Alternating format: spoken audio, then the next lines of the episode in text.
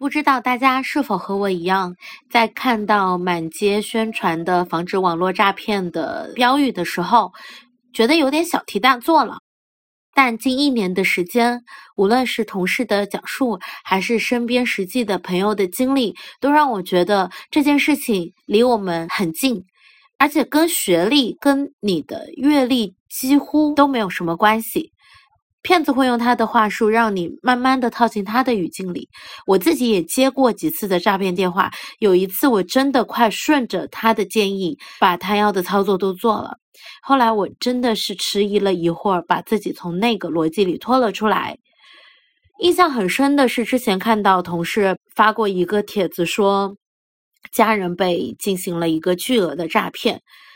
最可怕的不是金钱的失去，而是家人和他的精神都会受到一些影响。所以想借着春节年底的这个时间，把这一期录出来，你的一次转发也可以避免掉也许一两次的被骗。所以让我们一起努力，也非常感谢我们的嘉宾。由于嘉宾身份比较敏感，嗯，话题也可能过于真实，所以我们做了相应的变声。希望你能把它听完，也请求你们把它听完。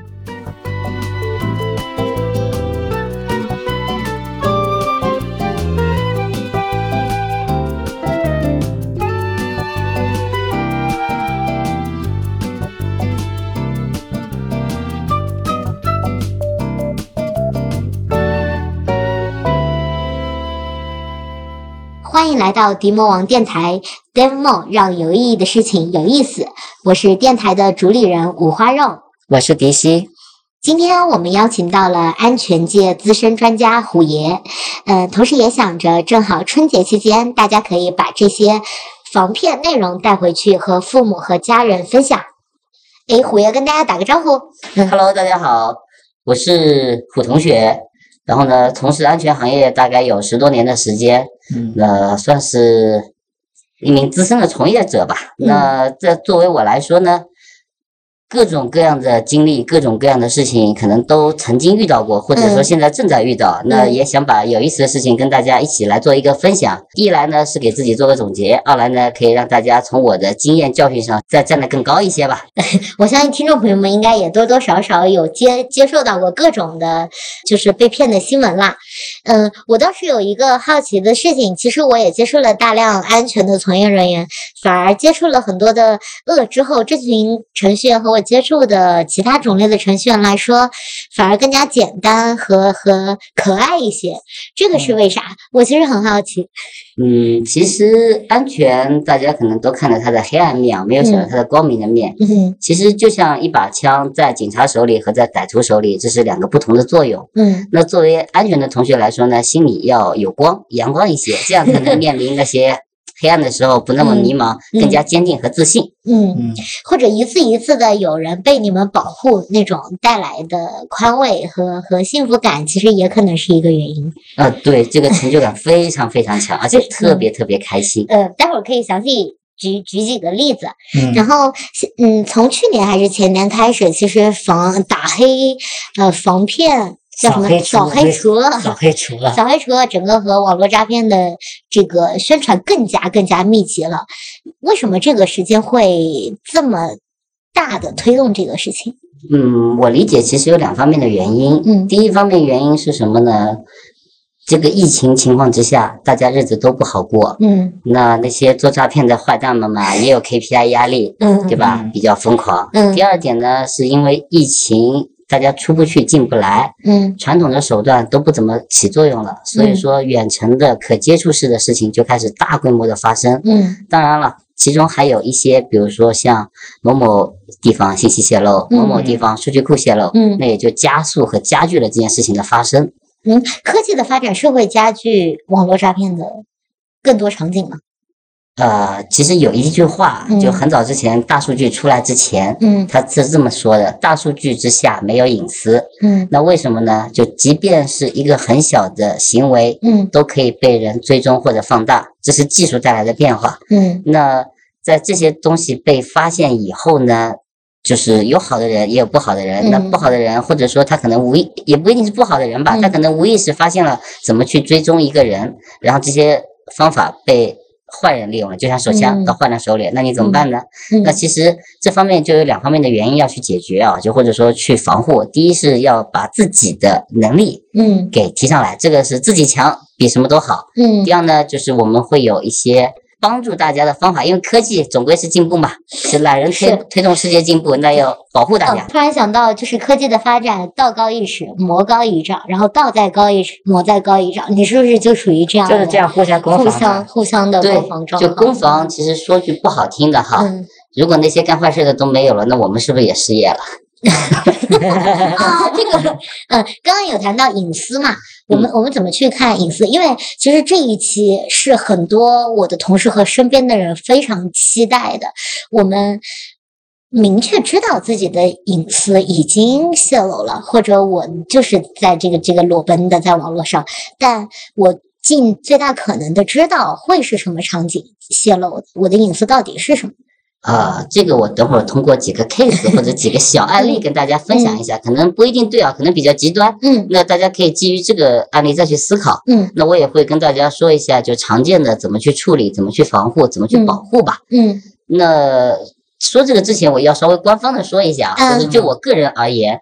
就是我所看到的隐私是什么？这个我觉得先定义清楚我们要保护的对象，或者说我们现在聊什么，后面我我们再说。因为我这防止钢筋嘛，做做安全最惨的是什么呢？做安全永远不能考虑百分百的问题，因为安全永远防不住，总归有你刚才说的道高一尺魔高一丈。嗯，那做安全的同学呢，我首先会给自己设条线，比如说我们先把百分之八十的干一干。百分之九十的干一干，嗯，那再往后要干可以，那就是代价的问题，就看到底值不值得干啊。嗯，当然我说的比较粗俗，用“干”这个词，这个其实我也是很讨厌那个就诈骗和那些干坏事的人。嗯，那我现在来说一下，就是我所眼中就看到的隐私这个是什么东西哈。嗯，其实呢，隐私你小到名字，大到你的一些家庭住址，其实都可以算。那我们简单的理解就是，你不能轻易的去改变它，但是呢，这个东西又可以关联到你个人。嗯，那我这个东西比较抽象，我举个例子，比如说你的手机号，嗯，然后呢，手机号上带了你的姓名，那光有手机号其实还构成不了隐私，但手机号加姓名为什么又能构成隐私呢？第一，我知道了你的姓名，知道你的人，嗯，那我有你的手机号以后，大家想一想啊，手机号你绑定了银行卡，嗯，绑定了像。支付宝、像淘宝这些软件，嗯，假设你在验证的时候，我出入一一个手机号，别人问你要验证的时候，可能把名字验证一下，那是不是就准确的就确定到你了？哦，这个手机是你在用。当然了。不是说只有这种方法。那现在有信息泄露的时候，我是可以从网上那些黑市上有那些信息泄露的裤子，我去拿裤子做匹配，对吧？也能找到。当然这个是非常规方法哈，那我就不再就是赘述这个方法。别教别人啊！对对对对对，干坏事干坏事还是不能那个太太张扬啊。嗯嗯。那这个事情就是一旦定位到了以后，那我刚才说了不能轻易改变嘛。嗯。那你能不能改？其实可以改，你把手机号码换一个，代价是什么呢？你所有跟你相关的绑定的东西你都得改一遍，大家是不是大了？嗯，对吧？那我再来说一个，就是咱们的家庭住址，嗯，特别是我们买外卖或者买快递的时候，这个其实是一件很头疼的事情。你你总希望他能给你送到家里，嗯，那你总会写的详细一点，嗯，一旦你的姓名，因为上面可能还有电话，在住址都合一的时候，那这个事情就变得很可怕了，嗯，就有有一些长时间的诈骗或者说针对性的诈骗就会基于这个而产生的。嗯，这个我后面会分享详细的 case 啊，当然这个 case 可能就比较极端了哈。嗯，我现在对于快递这个事还是比较严谨的，因为我之前收到过一些说你是不是什么时候在哪买过什么东西，对，然后我们可以现在质量有问题，呃，你我们给你给我提供什么，我给你退什么什么的。后来我就开始有意识的把我丢快递盒的时候那个快递信息涂掉，对，我就再也没有收到过这类的。啊，是，嗯，这个它其实有好几种泄露渠道。你说的那种就相当于是捡垃圾的最后一道，但那道确实是最有效的，因为它是我们叫近源嘛，就最后一公里的攻击方式。我只要找到你的，嗯，就是垃圾桶里的那些就是信息，其实可以做很多坏事。嗯嗯。那有一个做法呢，不是说能百分百预防，就大家的小区或者说小区附近是不是有一些自提柜，或者说有有些蜂巢的点，或者说有些菜鸟裹裹的站点。呃，虽然自己麻烦一点，但这样会让自己的隐私稍微保护的好一些。嗯，至少不会他们直接上来就找到你家在哪来找你，或者说我在订单里说出你很详细的地址。嗯，这个其实是有一定程度上避免，但这个避免是有代价的，会给自己造成麻烦。对对，哎，还有一个就是我发现现在你寄出快递或者什么的时候，你是可以选择隐藏掉寄件地址的，这个可能也是在不断的优化，快递公司在不断的优化这个这个事情。还有没有什么比较吓人的例子？呃，我先说你第一个 case，就是这个是一件很好的事情，就是叫隐私面单，嗯，就是只有你中途参与的人，我才能解码里面有什么信息，嗯，无关的人拿到那就是个无关的二维码，你打都打不开，这是一件很好的事情，叫隐私面单。对，那比较吓人的案件呢，其实是一个啥呢？就是说我自己也接到过，嗯啊，你买了一个什么东西，嗯，结果发现。哎，有人打电话给你啊，你是不是那个谁啊？买过那个什么东西了，对吧？我们这里在搞活动，搞搞抽奖，你要不要加一下？或者说，哎，呃，恭喜你，我这中奖了，给你一些东西。哎，这个时候就你其实很难分辨到底是不是，因为第一点，他会把你的个人信息，包括你在。物流或者说你在订单上的信息都给你念一遍，嗯，就会让你第一就产生了信任感，嗯，哎，为什么这个他能说出来？那他肯定是对的，嗯，就默认人都是有这个心理的，嗯，那这时候其实我跟大家分享有一个比较有用的技巧是什么呢？听到跟自己相关的任何事情的时候，第一句话就是要否认啊，我不是，请问你是哪里呀？就首先你要打乱别人的思路，嗯，把别人思路打乱掉以后呢，那他觉得说哦，那可能就挂了。那如果说是真的话，他会通过另外方式、另外的办法来求证你。比如说，他会不会通过你在购物的原网站给你发一个 IM 消息，对吧？说你留的电话有误。嗯。因为如果你真的中奖了，他肯定不会错过你的。嗯。一定记住，一定记住。嗯。特别是这招在一些什么公检法的诈骗，特别是这些退单的诈骗，特别好使，因为你一下子。把骗子的预判给打断了，嗯，然后他就没办法继续。知识点啊，大家一定要。这个这个还是挺有用的。嗯，因为公检法那种是打电话说你是哪个公安局的，你的手机我收到过这种，就是说，呃，我们发现你跟哪个事情有关联，然后我们马上会停机，你怎么样，请你怎么怎么样，类似这种还是蛮可怕的。我第一次接到，我都觉得很害怕。啊，对，嗯，就你违违法了或者违违纪了这种的电话。嗯，对。那其实这个点哦，你仔细深入的想一想，公安局都有空打电话给你了，他干嘛不直接抓你呢？还通知你，等着你跑吗？但大部分人没跟公安局打过交道，不知道的。刚开始会慌掉，嗯，对，是会慌。所以说这时候他来问你的时候，你就说，哎，我不是啊，请问你是哪里啊？嗯，他又会给你反过去了，哎，我还不是啊，你到底是哪里呀？有什么事吗？嗯，我帮你转达呀。这时候他就不知道怎么去表达了。我现在有些时候接一些。呃，当然不是诈骗的，主要是一些推销的电话。嗯，我第一反应就是你打错了。对，这个 实在太烦了。对他们第一次烦哦，说到诈骗，其实很多你会发现，嗯，给你打电话的不是人，是 AI。嗯，那这种电话其实是这样子啊，就是你可以看一下，有一些特征，比如说你一下一些那个手机的号码库去，可能去关联一下，对吧？如果你确认这号码不是你的，来电又很奇怪，你索性别接。哎，有一些国际厂、国际电话号码，那国际电话号码你接几个，你就会发现什么零幺九开头的一些乱七八糟的加号的，你如果不接，在他的系统里就标记这号码无法触达，几次以后他就把你踢掉了，因为你也占用他的，对吧？业务带宽时间，嗯那这样的话你越不接，那他就越打给你少。你越接越打越多，哎，确实确实，我接了之后，因为我觉得那个什么腔还挺好听的，因为他大部分是台湾腔或者就福建腔，是是吧？你就觉得还挺柔和的，还挺想聊的。那些 呃国际的区号的电话，是不是百分之九十九都是假的？呃，首先你要看啊，就是你有没有在国外的亲戚或者国外的朋友。嗯。当然了，你想啊，其实电话咱也挺贵的哈，打国际电话正常都会用。像 A P P 像像 Skype 啊，或像其他的那种，对吧？嗯，那是不是有这种年轻人嘛，都会用这种？那老年人呢，可能就传统一点嘛，打电话。嗯，你要先想自己有没有类似的亲戚或者朋友。嗯，如果没有，那可以放心大胆的去接。嗯，如果他真的有事儿，他会重复的打你的。嗯，这也是一个点。当然，这个可能会误事啊。当然，这个不绝对啊，不绝对。嗯嗯。哎，刚刚我们谈的其实都是我们防御掉了这个危害。嗯。如果他顺着这个。思路走会到什么样的地步？他是怎么做到的？对啊，这个我可以分享一下，我我还是蛮自信，我不会被骗的。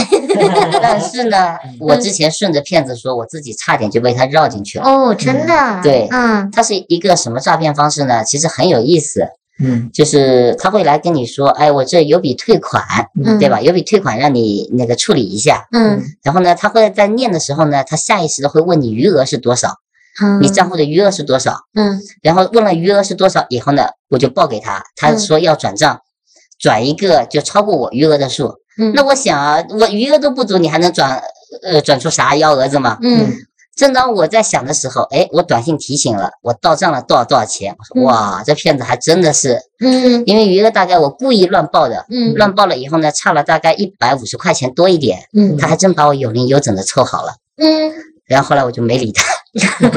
嗯当然，这个其实是就比较极端啊，就是它的重点在哪呢？首先，他会给你设置有有一套场景和语境，把你引入进去。嗯引入进去以后，它最大的攻击你的思维的点在哪呢？我我用的“攻击”这个词啊，嗯就它让你放松戒备和警惕，嗯然后它会有给你一些你所认为常识不可能成立的事情，嗯在他那里用过用一些方法，比如说我刚才说的余额，你很自信嘛，我余额都没有，你转我啥？嗯结果他发现，哎，还真不是这样。嗯然后这个我再举一个比较极端的例子啊，嗯这个是我自己碰到过的。嗯那他是一个啥呢？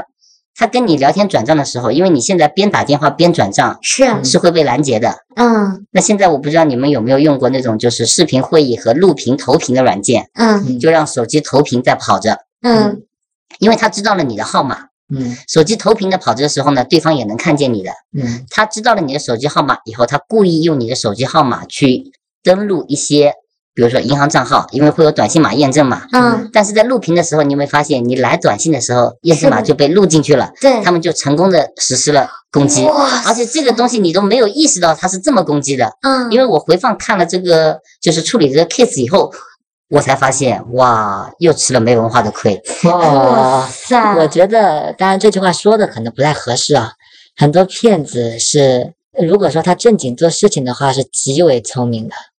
哦，你说的对，我我常常有这种感慨，就是嗯他有这么聪明的想法，你干点啥不好，非要干这一行，嗯他真的是无所不用其极。而且他们的演技特别好，因为我我是有丰富的被骗的经历。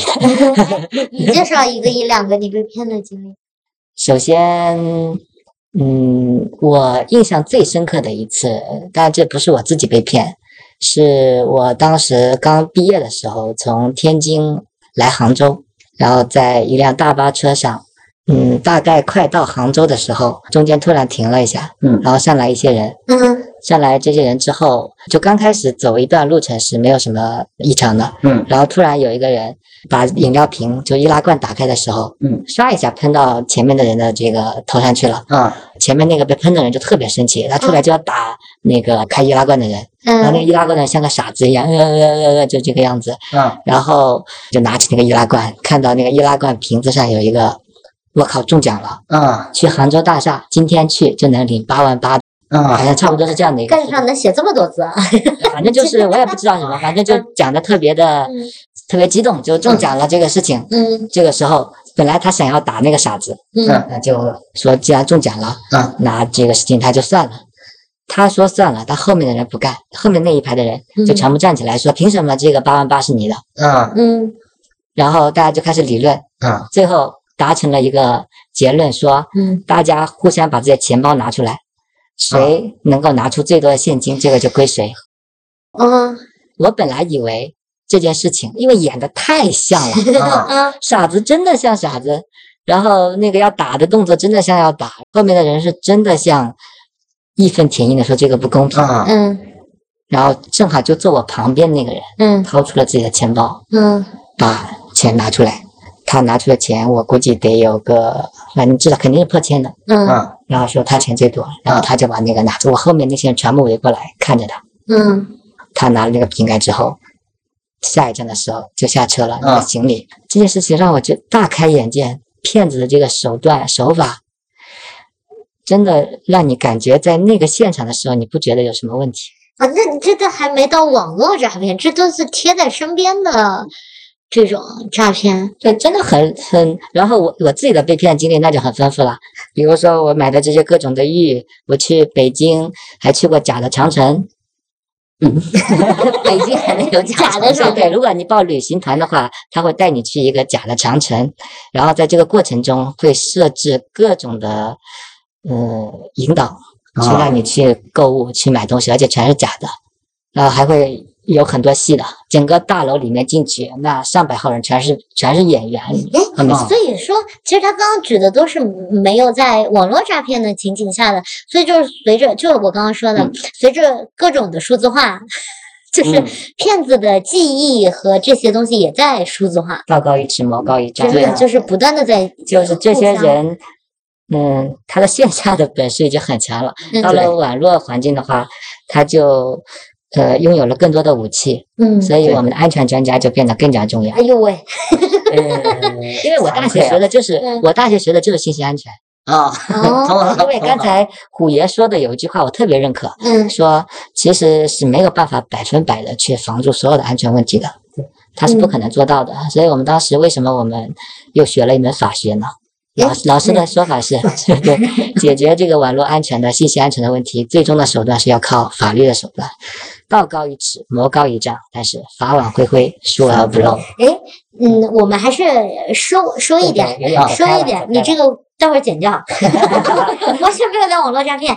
我还是希望临近春节，给大家一些更实用的，就我们最高频的一些诈骗的场景和我们可以做的，嗯。就顺手能做掉的一些可以很大收益，说我不会被后面诈骗伤及到的一些东西，嗯，这些能不能给大家一些丰富的建议？那我就从我最近收到的那些诈骗，嗯，就一件一件给大家掰一下吧，大概是怎么回事？嗯嗯。呃，其实最快的就是防诈骗的方法，我刚才说了，就是给你打电话的人，嗯。第一反应说出你正确信息的人，一定是否认，持续的否认，好，把他的脚本给打乱掉。嗯，那实在不行，就是说这人我也不认识，你到底有啥呀？就故意装傻，嗯，装傻是最好的，然后他就会给你。因为他也没脚本了，他也没准备，那这件事情就这样子过去了。嗯，那这个我知道还有一种，就临近年底了，说，哎，我是你领导啊，到我办公室来一下。哦这种，对，嗯嗯。那这种呢，其实分两头说。第一头呢，就是说他普通话不是很标准的，带某些地域特征的。那你回想一下，周围有没有这样的认识的人？嗯，没有呢，那就直接就 pass 掉了。嗯，你就可以不用去理他了。嗯。第二，如果假设是命中了，对吧？你也不清楚是谁，我是你领导啊，那种就是第一反应，如果有事儿。你就跟他讲，那你当面来找我，我叫什么名字？如果他能说出来，嗯，那别忙着认为他是对的哈，嗯，因为这时候是啥呢？他很可能是他做好了功课过来，嗯，去诱导你，命中了我的剧本，命中你的剧本了，嗯，那接下来你就跟他打马虎眼，就他说，哎，问你今天天气好不好？你说，哎呀，我中饭吃了，嗯，那如果是你领导，你会发现，你仔细回想一下，领导可没这么好脾气，哪会跟你唧唧歪歪这么久？那基本上两三回合下来。就他答非所问的几个回合下来，OK，接下来也完事了。核心点还是破坏他的那个思维轨迹。这个现在还会有人因为这个上上当啊？就是说，老板来我办公室，这个是好多年前之前。你知道他们线下搞得有多过分吗？就甚至是说，呃，之前有人混到了公司的环境里，用公司的电话给你打。哇塞，哇，特别是大公司哦，会议室有电话的，特别小心哦。哦，大家，哦，这个我还没想过。这个年底的还是有的，因为有些你安保不严，其实很方便进的嘛，访客啊或者干嘛，这个其实是有中招的，嗯，真的是有中招的，嗯，因为第一反应，因为我会查嘛，电话来源是哪，嗯，八标记的是公司，嗯，可信度很高的，嗯。嗯，我天，嗯，你继续，刚刚是第二个场景，对，第二。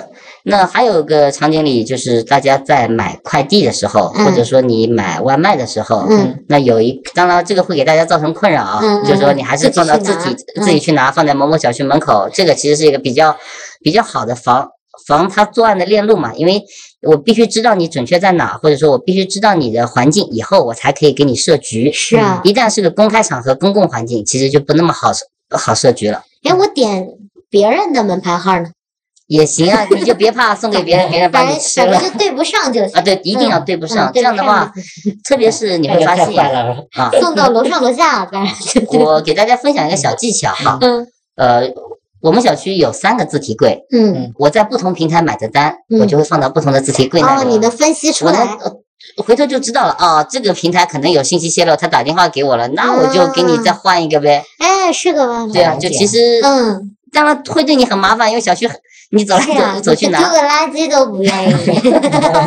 当然这个其实是有点矫枉过正了，因为这是嗯职业病。但这个其实是有有一个比较好的办法，嗯，就是互联网企业大家很喜欢做 A/B test 嘛，嗯那你防诈骗也做哎这个 A/B test 蛮好玩的。嗯这个是一个点。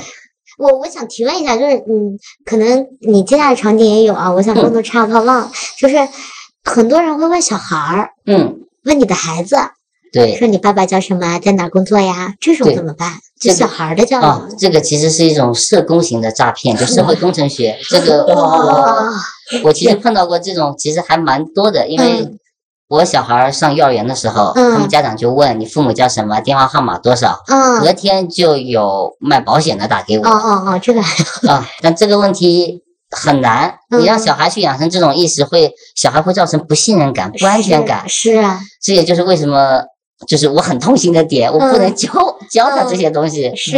那嗯其实呃，当然这个做法不是特别好啊。嗯我其实是准备了就是双卡双待的手机的，嗯在不那么重要的场合，嗯我会用另外一个手机号码，嗯，比如说我收快递的，嗯比如说我用来接那些外卖的，嗯比如说我是用来接一些无关紧要的车险的，我会嗯拿那个上，嗯因为拿那个上了以后，那个电话我平时不会打呃打电话的。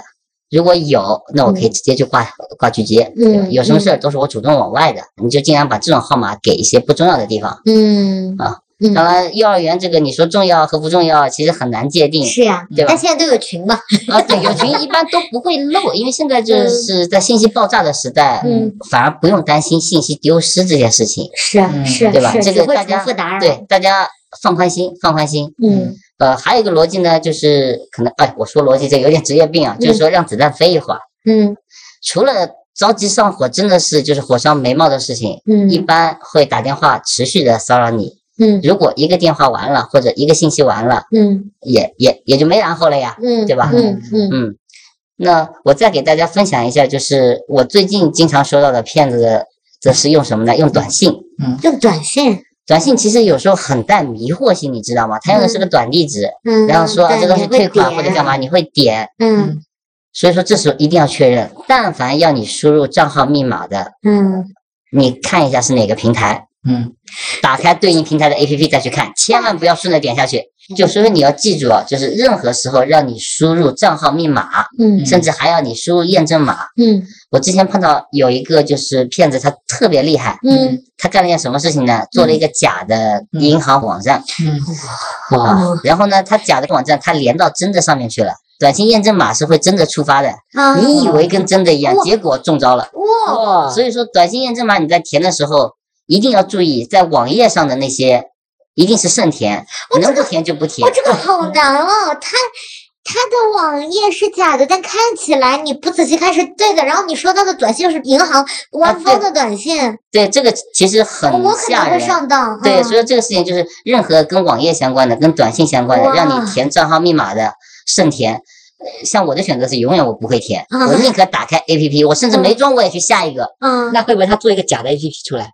会，所以说你要看啊哇，A P P 千万不要用那些就是山寨的地方下，你有应用市场就用应用市场下嗯啊。啊，天哪！所以说你在手机上的 App 不要乱装。膜有点太高了我了。大为震撼，这个真的我会上当的这个场来，我，补一句，下载国家反诈中心 APP，它是会提示吗？会有会有提示，会有提示，这个还是真有用。请大家下载国家反诈中心。注意哦，不要去从山寨网站下哦，我看到有假的。这都有假的。哎这种法律会怎么罚啊？就是这啊太猖獗了吧？这个没法界定，因为你没法追溯到作者是谁，这个其实还是很麻烦的。因为你要就如果你说要法律，其实嗯要是诉诸于谁得利了啊，那嗯肯定是三要素嘛，对吧？嗯作案动机是什么？谁作案的？作案结果是什么？这个其实很难对应。嗯那其实最多的是什么？最多的是你官方的 APP 的 Store，大家每个手机里用智能机的都会有嘛那你肯定从官方的下，基本上问题就不大。嗯嗯，我之前见过有一个游戏修改外挂，它为了防止被游戏拦截，它嗯它的名字就是国家反诈中心，你也没办法，它这个游戏修改器，嗯，就是一个外挂，我的妈呀！就是大家你就会发现啊，就是我经常说的，就我老是吃没文化的亏，就吃在这儿。哎，还我还听过，也就我之前看一个综艺节目，就是律师的那个综艺节目的一个 case。嗯，现在很多人面试，他为了拿到这个 offer，然后就说你得先这个下我们的这个软件，然后你在上面提交什么东西。他的雷在哪儿呢？不在于说你现在就是。网上借贷，嗯，它是让你在，因为很多人去勾选说我同意并阅读了这个什么什么的东西的时候，没有人会阅读，对，但他会在条款里面写一些东西，那你又下了他的软件，你本能的先勾选，然后提交，你同意贷款啊，你人脸呀这些全一把录进去了之后，你发现自己身上背着一个贷的，嗯嗯，对，这个是。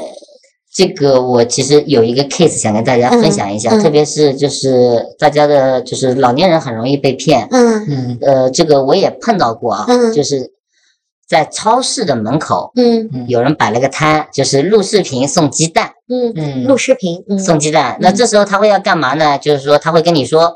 哎，这个我们先录个视频，点头、摇头、眨眼。哦，这不就是录人脸？对，录人脸。录完了以后呢，他会说啊，呃，你录完了，那你去那边登记。嗯。登记的时候呢，会把你身份证号给拍上去，说防止你重复领。我每个人只能领一次。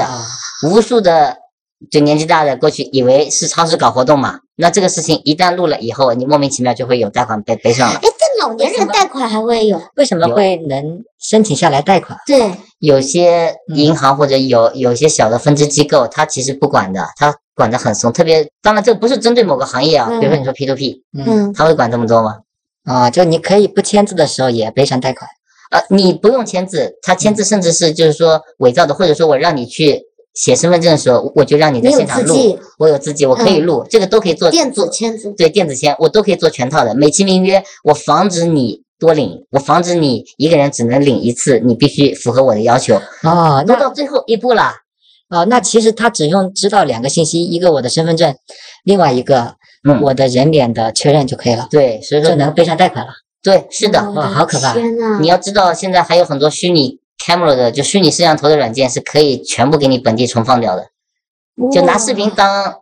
那个路你就过了，那人脸识别确实很危险。我我现在就呃，你你看我们小区门口也什么人脸识别，我从来都不录的。对，就这个你没法保证，第一你没法保证它安全，这个东西就是隐私特征。我刚才说的，嗯，很难改变。嗯，当然你说你去整容可以吗？可以，但这个代价太大了，对吧？这个也其实这个问题我我想说的点就是说，对于那些要身份证的，嗯，要人脸的，嗯，甚至有些要指纹的，嗯，看清楚 APP 是什么。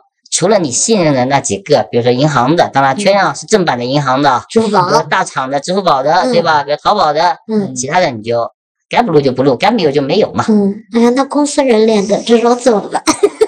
公司的那你就放心吧，公司还是有公司背书的啦，这个是出入出入要求嘛。但作为个人来说，那些不确认的、嗯，不认可的一些 APP，不要去装。嗯，不要去装。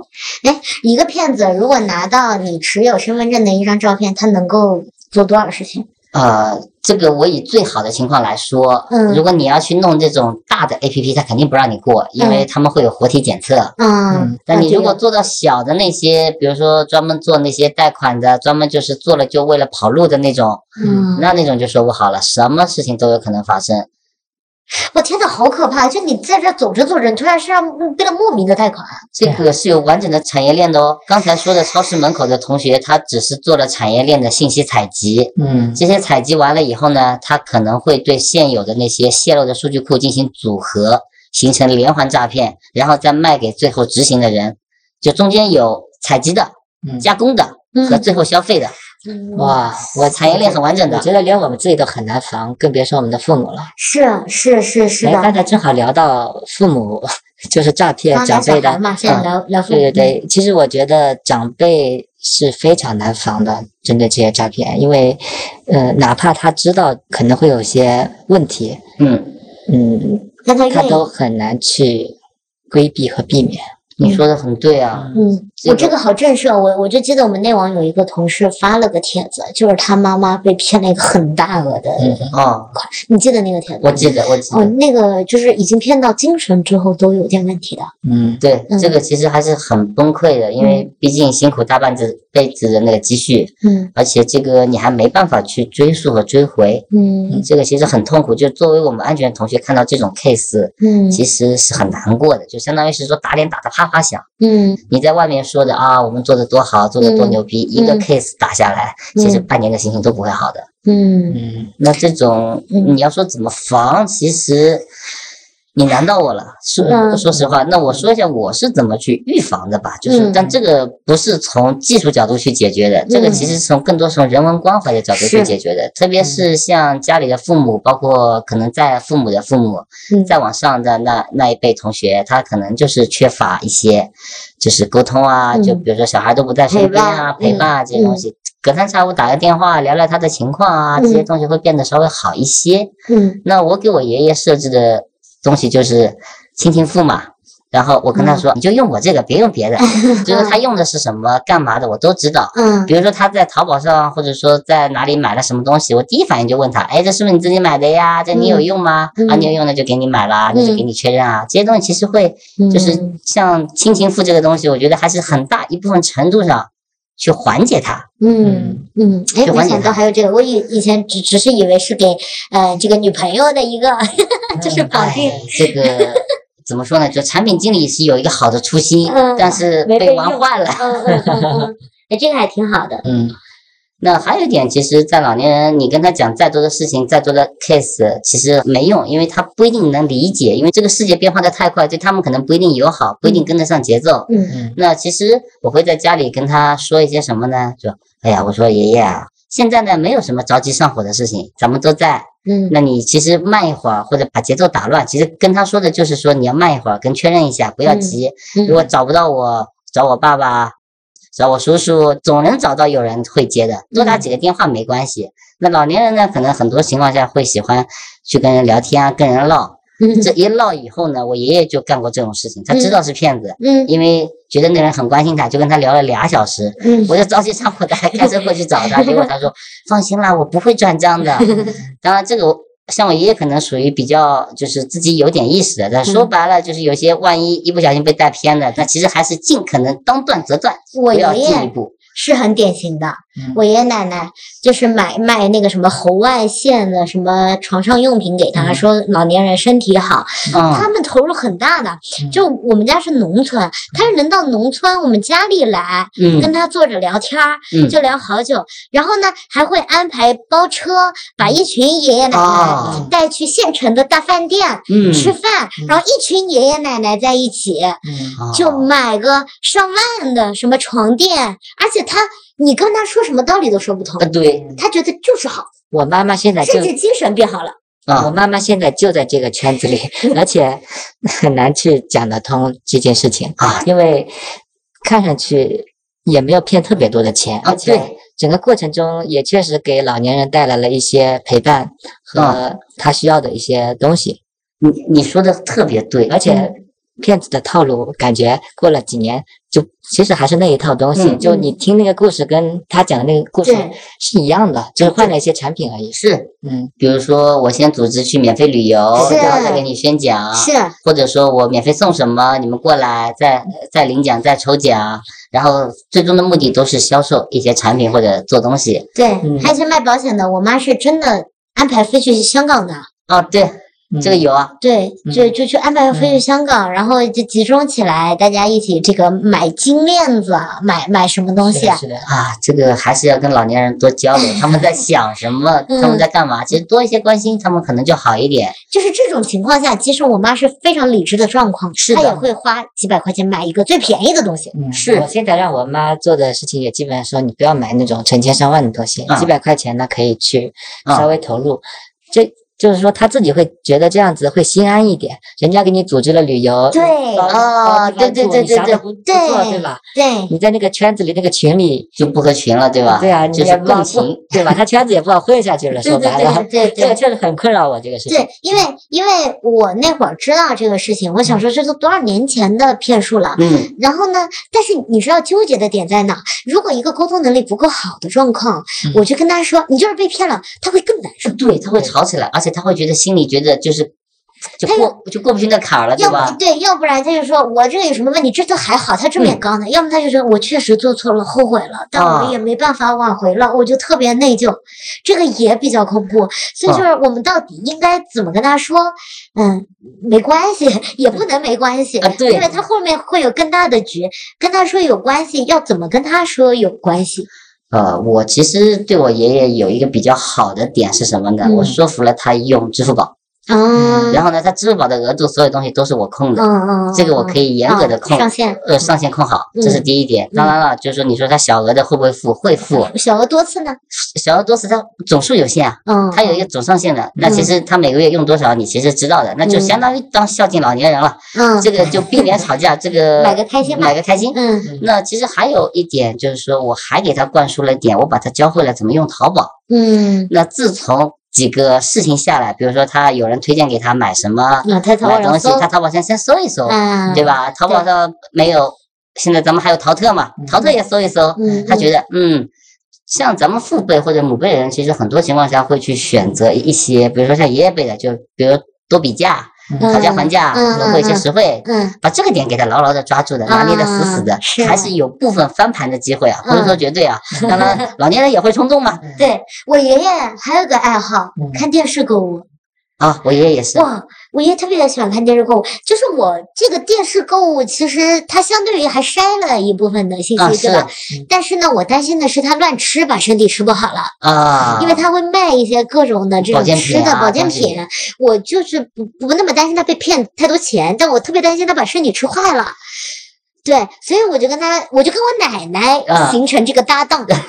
对，因为因为我爷爷其实管着奶奶和爷爷的钱嘛，我就跟奶奶形成搭档，就一旦他要打电话要买，我奶奶立刻找我。对，我还给奶奶弄了个手机，结果奶奶立刻找我，我就给他们淘淘宝买，然后寄回去。啊，对对，就是他大概跟我说，你后来他又养成习惯，我要买个什么什么，然后我就给他买了寄回去。这个其实你只要把就是购物习惯啊，其实只要有几次事件跟他去处理好，他其实后面慢慢会养成习惯，就稍微好一点。对，而且这块我其实在我看起来，我自己做的也没有特别好。嗯，我。我其实有时候会帮他去退货，他买回来就买回来吧，你开心就好。嗯，因为我每周都会去嘛，每周都会去帮他收一收，看一看，不行就把他退货。嗯，有些可能他没发货之前就给他退了，就明显看到太离谱了。比如说我最近看到 很夸张的是什么呢？就是说。当时我看那个标题，我都想笑，就是国家功勋级电工，插了这玩意儿就再也不用是交呃交电费了。我我我笑的我真的不行。但这个事情呢，我爷爷说，哎，这省电啊，节能啊，好事情啊。我我我跟你讲，为什么我觉得得生孩子啊？就是我可能老了也是这样，就是真是。你像我我们现在很多人去做医美啊，或者去美容院呀，你知道那些名字也很也很匪夷所思啊。对。但是你也会会去弄。就是我怕我老了之后也会跟不上，因为为什么刚刚讲电视购物的场景，或者说这种线下的这种把老人拉锯的场景，是因为我们不经历这些场景，我们可能排除不了这个风险。这个其实启发我很大的是，我们之前买秒杀一些高铁票，过年回家，我们很习惯了在 app 上抢。嗯。但但我有一天去高铁站，发现很多人还是在排队的时候，我就发现我们所枚举的所有的状况，其实没有枚举到。啊，你说的对，你说的对，所以我就想说，刚刚举的电视购物呀，或者他们会甚至到你家呀，跟你聊天呀，是我们没有想过，但真实在发生的一些，还有没有这样的？哎，还有就是比较惨的 case 了。哇塞，就是我给你举一个，就是充电头，嗯，手机充电头，嗯，你觉得多少钱一个充电头合理？充电头，嗯，手机充电头十几块钱啊。就你有没有看到两三块钱或者五六块钱还包邮的充电头？哎呦，按斤卖的啊！那种充电头，我告诉你有有个很可怕的事情，就是你把充电头插上，它可以遥控你的手机，去完成各种事情。充电头插这个电，对，你想不到吧？它可以遥控我的手机。可以，没有问题，可以直接解锁，解锁可以。怎么做到的？就是说，你看啊，有些插插上去以后，你的手机里如果手机里有个模式叫调试模式，嗯，哦，我知道一。旦调试模式打开以后，你什么事情都能干。哇，今天真的大开眼界。我有用什么手机会极大防止这个的办法吗？呃，这个就是你，就这个是我的职业病啊。我买充电头肯定买那种贵的，嗯第一点，第二点，我买回来我肯定会拆开来看一下里面是什么。拆开来看一下，这个就比较变态了啊！对可能我们普通人达不到这个，但一个是推荐买原装，啊，对，官方旗舰店官方旗舰店买原装；二是其实像我买 Anchor 也比较多，啊，对啊，你就是这些牌子的，啊对牌子品牌的品牌的不会去品牌它可以做假的品牌啊。价格放在那儿，不要太离谱。对，就是真的就是一切都是你不要贪小便宜。啊，对，这个这个逻辑里很多，因为我之前还故意买过，就买回来就中奖。哇塞，我的妈呀！我真的很震惊。我买一个插头用，而且我们现在在不是我们现在在各种公公共场合，高铁上能直接插 USB 充电，啊，对啊，然后你你在那个那个各种的这种，我们觉得好方便呀。嗯你只要你没电了，然后这儿正好有个插孔，你你啊插一下你就能充电，还是很多人在这个里面的因。为我出差比较多，我之前在某高铁站上，嗯就是它有嗯没电了，我去插了一下，嗯插上去它它就问你是否打开什么，是否接受什么。你想着可以充电，我肯定点是嘛，完。哇，哇，我都有点兴趣买一个这样的充电头 看一看。我不要，然后被妈用了怎么办？所以尽可能去确保一些买品牌的，这个也是现在就就说经常经历社会的毒打，就有些 case 都是同事啊，或者说网上看到，我还特地去找了去看一下到底是怎么回事儿，哎，还是很吓人的。我刚才提到有公共场合有用充电头的情况吗？那如果我是连公共场合的 WiFi 的话，对对对对对，会不会也这个也有风险？对，啊，公共场合的 WiFi 我是尽量不选择连的，为什么呢？就是 WiFi 上可可做的手脚太多了太多了。我现在去哪个店都先问 WiFi 密码是多我少。们到底是活在多么不安全的一个啊，环境？当然这个其实你要看啊，就是有些也是，嗯，我之前碰到过几起是干嘛呢？我不知道你有没有注意过啊？你有没有注意过？就是你去连某些 WiFi，那说的专业一点啊，我这个插一个专业术语，现在会有安全的传输叫 HTTPS，嗯年轻人可能都知道。嗯嗯如果用 HTTP 传输的时候嗯，它就有可能会被被劫持劫持和篡改。嗯那常见的场景是什么呢？比如说我要去，我我碰到最多的场景是什么？就是我在扫码停车时候，不是要付钱嘛？嗯，钱付完了以后，他给你跳出，哎，恭喜你中奖了，恭喜你有个领个红包。嗯这种大概率就是不安全的连接和不安全的啊。场景，哦，其实千万别去信。网页端弹窗广告一样啊对就是它现在变类似那个成手机端了，它现在变成手机端了，嗯那个东西你一旦点了以后，后果不堪设想。不堪设想是什么？就是你手机里被安装那些乱七八糟软件是轻的，哇，你万一打开了，就是这个我我再说句不当讲的啊，就是嗯，特别是有一一些，比如说小姐姐找你对吧，嗯。晚上寂寞找你聊天的时候！她说我必须在这个软件里，在哪个房间里啊，她回手就告诉你，你这视频我录下来了，给我转多少钱，嗯，哎，这个裸聊诈骗也还蛮常见的，这个就色字头上一把刀呀。但大家有的不太好意思去搞那他。怎么直接能够把你的视频录下来？视频不是需要有一个你下载软件你下载软件了，你聊天是不是要打开摄像头？你肯定显示呀。然后是否访问你的存储？是否访问你通通讯录？就是上头了嘛？你肯定是是是是是的，完了呀，他都是不要给你了。，不要色，不要贪钱，抬在哎呀，立地成佛其其实是对，其中啊不对，其实是那个啥嗯，拿镜子照一照，往自己照一照。我相信大多人都还是有自知的，对吧？凭什么找我呀？我，对啊，所以这个其实，呃，还是回到我第一个话题里，不是软件别乱装嘛，从官方市场下嘛，乱下不到这些呀。下不到就不要了呀。乱七八糟的东西总归是有乱七八糟的理由了。这些其实还是那个点了，自己得小心了。我说为什么说自己的意识嘛？自己的意识就在这儿嘛。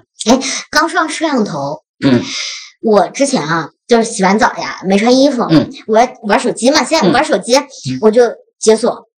因为我觉得就照我个脸嘛，就解锁了嘛。本来录的也是人脸嘛，嗯包括我去跟我很多同事讲了，嗯，我之后知道了是会拍到我的。是的，然后我就跟和跟我很多同事讲，我都同事说他是一个圈呀，对吧？对它只拍那个圈里的那个部分呀。啊，我的很多同事都不相信这个的，所以就是这个摄像头的这个使用上，这个危险性上到底有多大？啊，这个是这样子啊，就是，你看到的是一个带脸的，我处理过的，上传是上传整张的。哇，那苹果端有多少 这种？我的妈呀！这个其实是这样的，你想嘛，呃，它其实是有从原理上来解释啊，这件事情为什么我觉得这样是，就它会上传整张。嗯嗯你看到的只是一个小范围的，嗯。那个遮罩是在你手机上的，嗯。这个遮罩不是它远程服务器渲染好的给你的，渲染就是说它会加工，嗯，它其实最简单的办法是，因为我都有你整张的，我是不加工，我是最简单的，是。因为我要加工，我还要把你屏蔽，把你提取，嗯。人脸识别做提取，很嗯麻烦的嘛，嗯。做程序员都喜欢偷懒嘛，你想嗯这个逻辑就行了。嗯，哦 哎，那你你刚刚又说到摄像头这个，其实就现在很多人拍照呀、自拍呀、嗯这种东西，我们这些照片，一个是在云端各个这些软件上的会不会有风险？然后我们发朋友圈、发微博、发公众平台会带来什么危险？有没有这种 case？这种 case 是相当于刚才说的长期叫就类似网络攻击有个行话叫 APT 嘛，就长期持续的攻击。嗯它其实是做一件什么事情呢？它是定点定向，发现哦，这个人可能是一个作案目标，嗯那我想办法去接近他。嗯接近他有很多种，比如说我会去在微博上跟你聊，嗯或者我加你的一一些常用的 IM 的聊天软件。嗯然后呢，这时候他会跟你说，我认识那个谁谁谁谁谁，我跟谁是认识是朋友，可能请教你点什么事情，嗯慢慢的跟你套近乎，因为你嗯发现有，因为有人背书嘛，嗯有熟人介绍嘛，你会放松警惕。嗯。实际上，他可能所有的信息来源都是通过社交网络或者其哎他去，做。这是不是图数据库的一个场景？不不不，这太远了。这这个很多其实是这样，就是我们叫关联分析嘛。嗯那其实很多都是伴随或者关联，因为大家会在社交网络或者就是 push 出自己要的东西，或者自己的东西可能是这种 share 或者是这种秀嘛，嗯对吧？嗯那其实这无可厚非嘛，年轻人嘛都喜欢这些东西。那就是注意好，就是不要有能推导到个人的，你该就是比如说露个侧脸也行啊，对吧？就不要露正脸嘛。嗯跟朋友在一起，可能就把朋友都打掉啊，或者说贴一个那个什么熊猫啊，贴一个什么，就嗯就做掉，就尽量不要去暴露自己的东西。嗯还有些同学可能比较喜欢晒娃，在朋友圈晒娃，这个其实也很危险的。嗯就是当然了，你其实更好的点是什么呢？设置权权限了，哪些照片哪些能见，哪些照片哪些不能见，但这个就麻烦了嘛，对啊对啊吧？就违背了之前我嘚瑟的初衷嘛，嘚瑟还是要嘚瑟的，但嗯尽量少放正脸和自己有明显带自己身份标识的。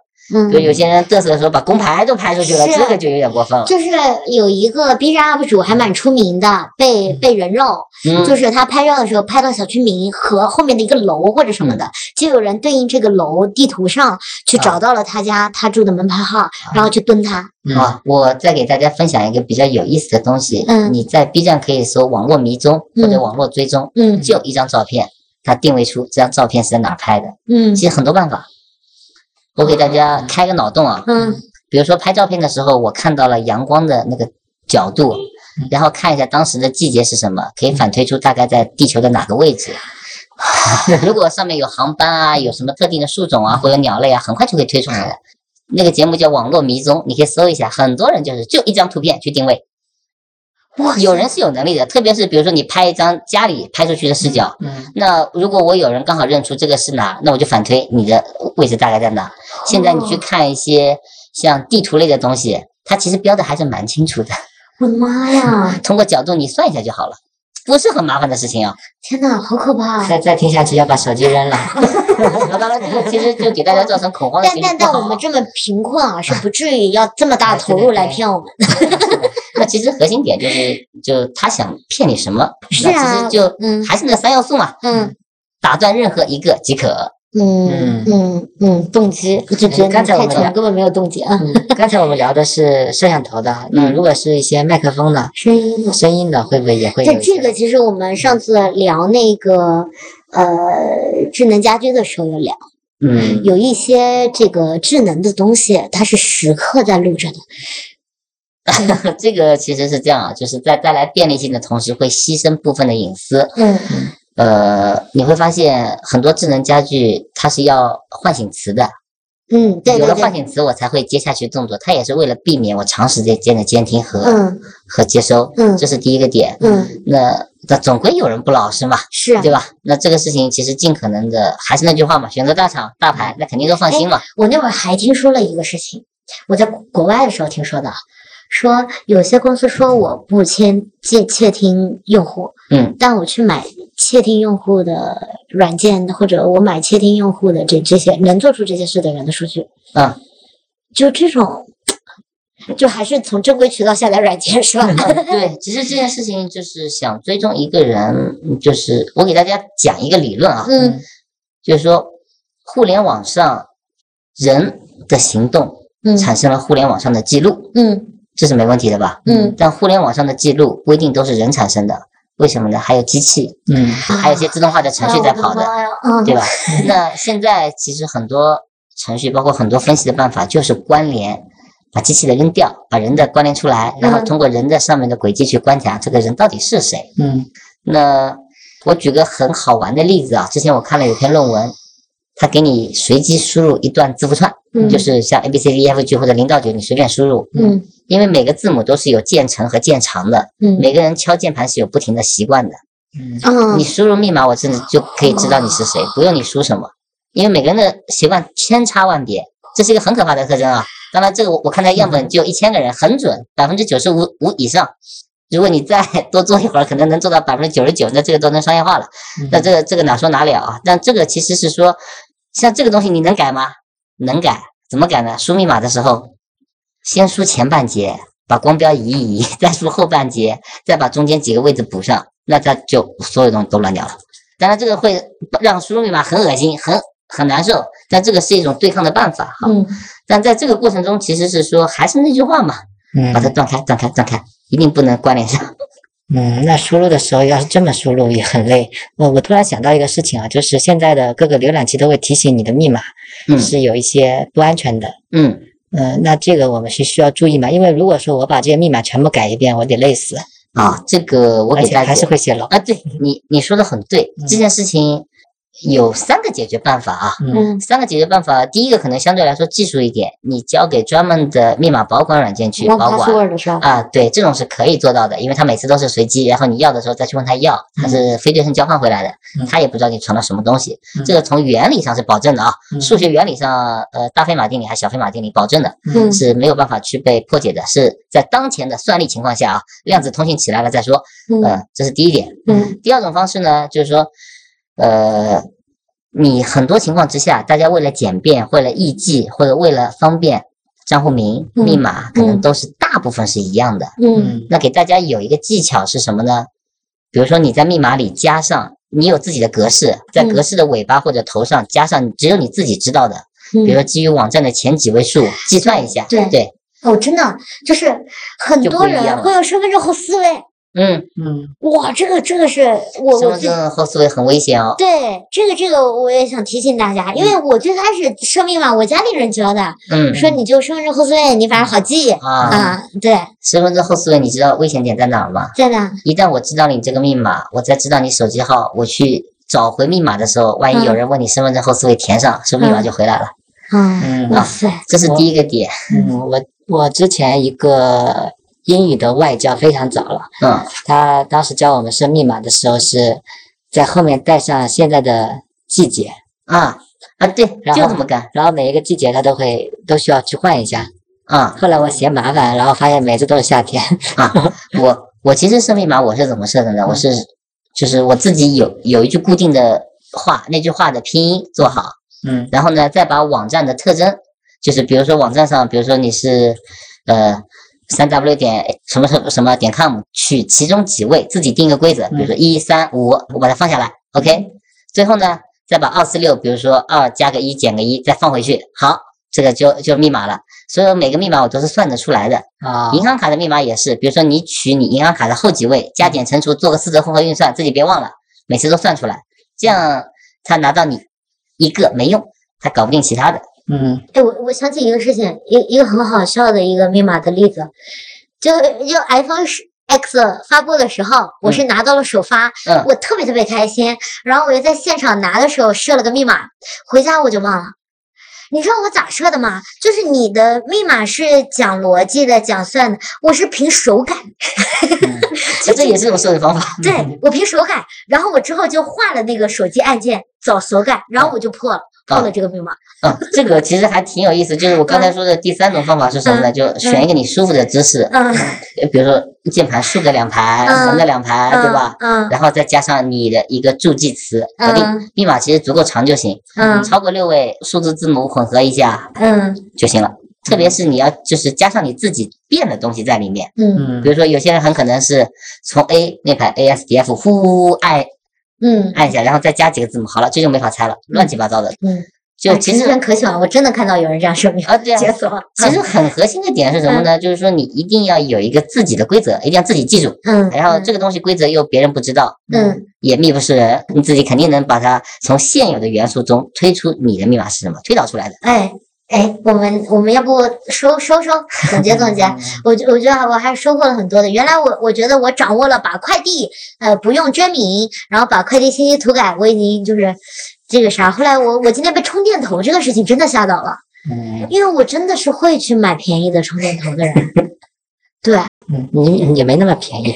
也没那么便宜，就，哎呦我天，这个这个还是挺震慑我的。就充电头，大家其实还是正规渠道下载软件，正规渠道购买这些充电的设备，以及去官方的市场下载软件。嗯但那个银行做了个假网页，还能收到真验证码，这个我真的觉得我我可能都防不了。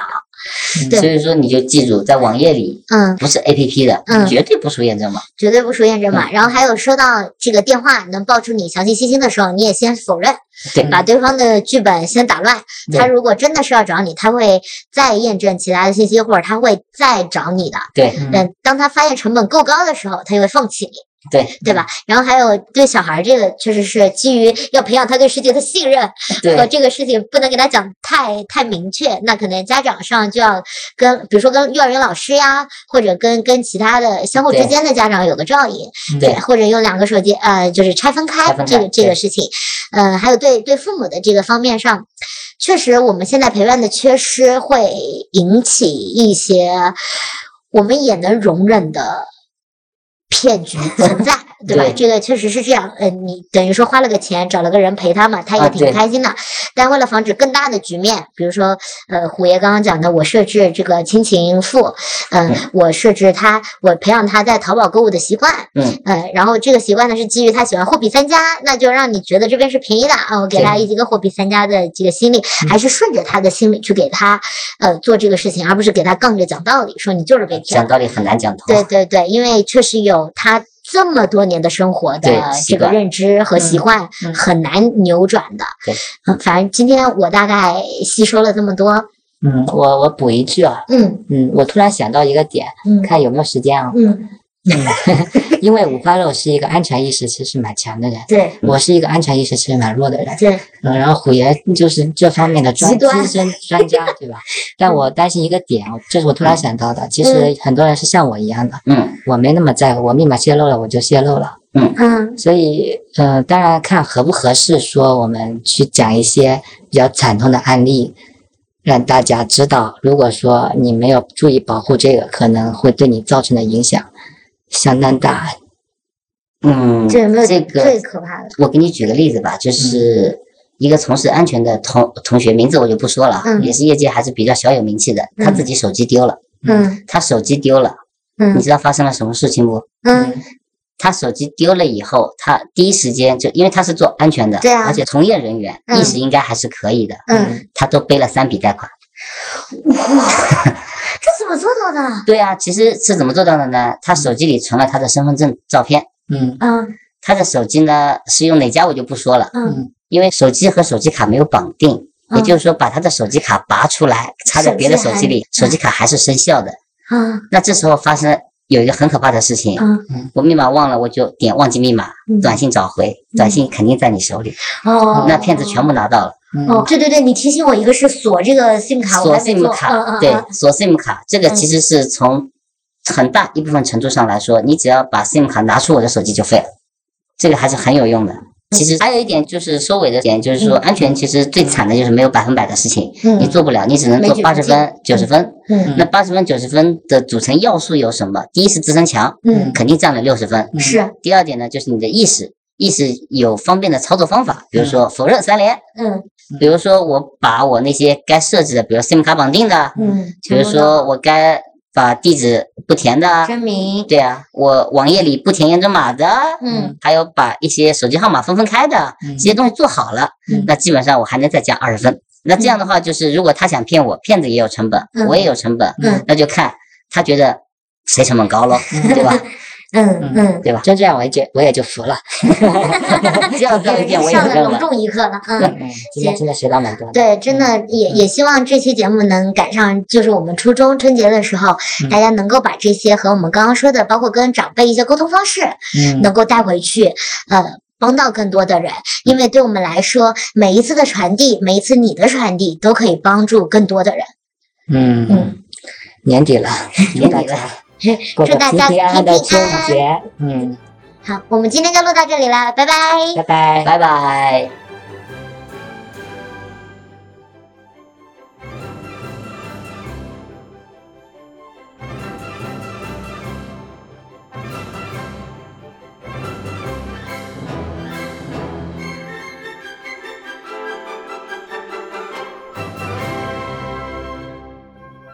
好，我就跟大家分享一下我的经历吧。我第一次碰到线下诈骗是在一个超市门口，当时呢是有一个很大的广告牌，上面写着“免费领鸡蛋、米、油”。那它主要干一个什么活动呢？它上面是有一个人呢摆了一个摄像机，要求领奖的同学呢站在前面去录一些点头、摇头，然后张嘴、眨眼的视频。录完视频以后呢，需要去登记身份信息，登记完了以后呢，就可以领走你想要的米、油，还有一些鸡蛋之类的东西。那当时这个广告牌打出来以后呢，三三两两没多少人，但是半个小时以后，里三层外三层全都是马大嫂。那马大嫂在围的过程中呢，他们有些人在议论说：“哎呀，这东西是不是诈骗呀？是不是真的呀？怎么会有这么好的事情？”那还有一些人是说：“哎呀，这东西太复杂了，我们又不懂。”我们不知道怎么搞呀。那在大家都在议论、都在说、都在围起来、都不知所措，没有人上前去试的时候呢，出来几个年轻的人。年轻的人呢，就站在摄像机面前，好点头、摇头，然后再张张嘴、再眨眨眼。好，录完了以后呢，他把自己身份证一掏，摆在登记台，哗哗哗登记一下，他拎着鸡蛋就走了。那这是第一个人。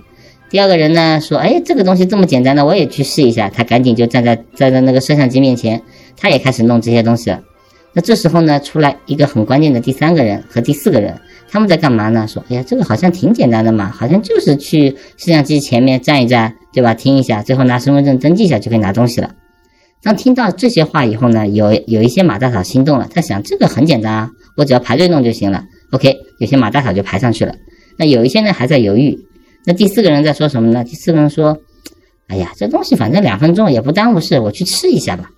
好，这两个人一旦这么鼓动了，那前面就有很多马大嫂听到了，听到了，他们就去排队了，排队去干这件事情了。那前面的马大嫂跟上了，那后面的围观群众不明所以的，OK 也就排成了队，就开始慢慢的进入了这个局了。那进入这个局的过程中呢，前面其实还是比较容易接受的，比如说听指令，在摄像机面前去录东西，这个没太大问题。有太大问题的地方是什么呢？就是在最后领奖环节，领奖环节他说。哎，那你把鸡蛋给我吧。那有些马大嫂会说，那那到最后领奖人说，哎，不行不行，我们这为了要防止每个人只能领一次，不能多领。然后呢，我们要登记一下你的身份信息。这个听起来好像没什么毛病，但有些马大嫂就把，那我报给你身份证号行不行？说不行不行，这个我们是比较严格的，你要把身份证拿出来，我们要给你登记一下。好，这时候在登记的过程中呢，有些马大嫂说啊，那那你就登记吧，我把身份证给你。有一个细节我观察到了，他们其实是会把身份证的正反面都进行了录制，录制完了以后呢，然后再把身份证号装模作样的登记一下，OK，再还给马大嫂，马大嫂就拿着礼礼物走了。那这个过程中，其实对于公民个人信息来说，这个还是蛮危险的，因为正常来说，如果我登记的话，包含了姓名和身份证号，这个其实已经算得上是公民个人信息了。如果再把身份证证件照的正面和反面都采集齐的话，那大家想一想，你在用银行的、在办贷款的，或者在办一些其他跟身份相关信息的时候，都会用到这两个东西。那犯罪分子拿了这些东西去做的时候呢，他会拿这些东西去。各种贷款平台、各种小贷平台，甚至各种不靠谱的 P2P 平台去用。一旦成功，那对不起了，提供身份信息的同学，那他就莫名其妙的背上了贷款，而且这个用的都是你的个人信息，还很难去证明这不是你自己办的。这个其实大家一定要千万注意。那我在这个厂里观察了大概有个一个小时吧，最后我就报警了。报警最后幺幺零的同学来了以后呢，他们其实也很无奈，因为你要说他是诈骗呢，也不全是，他只是在采集个人信息，他还没有应用或者没有实施到诈骗上。最后幺幺零的同学呢，只能让他们把记录的东西都删除、都摧毁，然后呢把人群解散，这件事情也就这样结束了。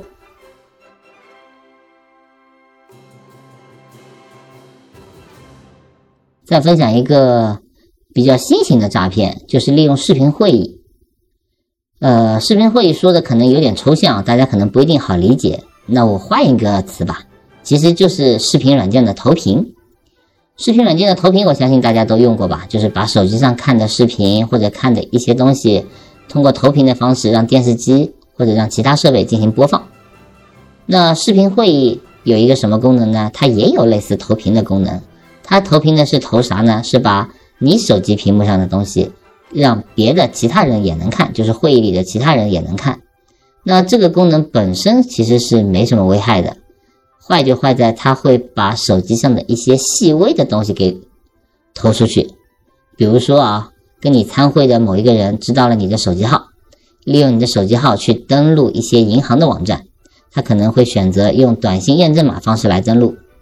那这时候你在投屏，我选择用短信验证码方式登录，那自然而然你收到短信就会出现在你的手机屏幕上，那会有个提示，那这个提示呢就恰好包含了你的验证码，那我只要在会议上的人我都知道你的验证码是多少了，那我通过这个验证码我就可以登录到你的银行或者一些其他的软件里，那一旦登录成功以后，那后续的操作基于刚才我或者说之前我说的，大家都可以不用再。扩展了吧？其实这是件很危险的事情，就在你的不经意间，哎，把自己的隐私信息暴露了，特别是验证码这么重要的信息，可能自己还没有意识到。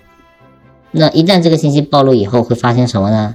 那轻则可能是里面的余额啊，或者里面的一些财物被人转移；重则可能会被人按贷款，甚至还有一些其他额外的事情发生。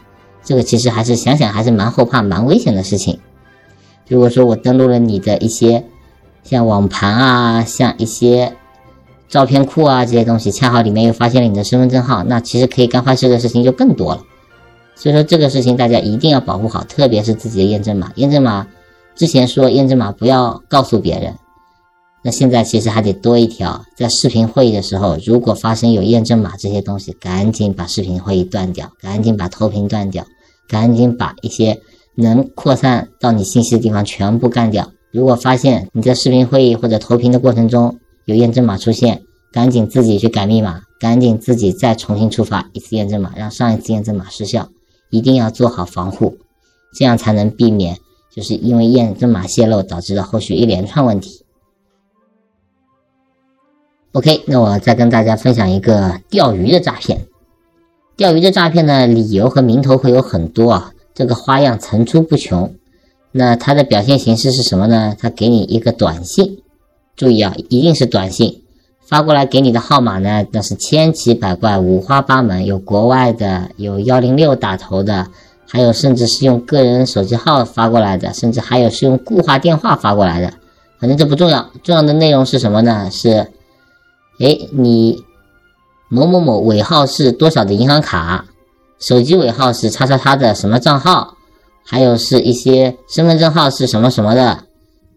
注意，里面包含了你部分的个人信息，因为他所截获的信息也不全，所以说都是部分的。那看起来就跟真的一样。那接下来用个人信息一般是放在第一段的。那第二段是什么呢？有积分要过期了呀，有优惠券要过期了呀。还有一些要退款的啦，还有一些有红包的啦，反正类似都是一些小恩小惠的东西。那最后告诉你呢，请登录。OK，接下来重点来了，是一个长得看起来很奇怪的网址，有可能是一个非常短的，你都不知道是个啥的网址，也有可能呢长得很像官方网站的网址，比如说伪造成银行的，伪造成一些你常用 APP 的。那在这些过程中呢，只要你去点了那个链接，那它肯定会打开跟官网一模一样的一个地址。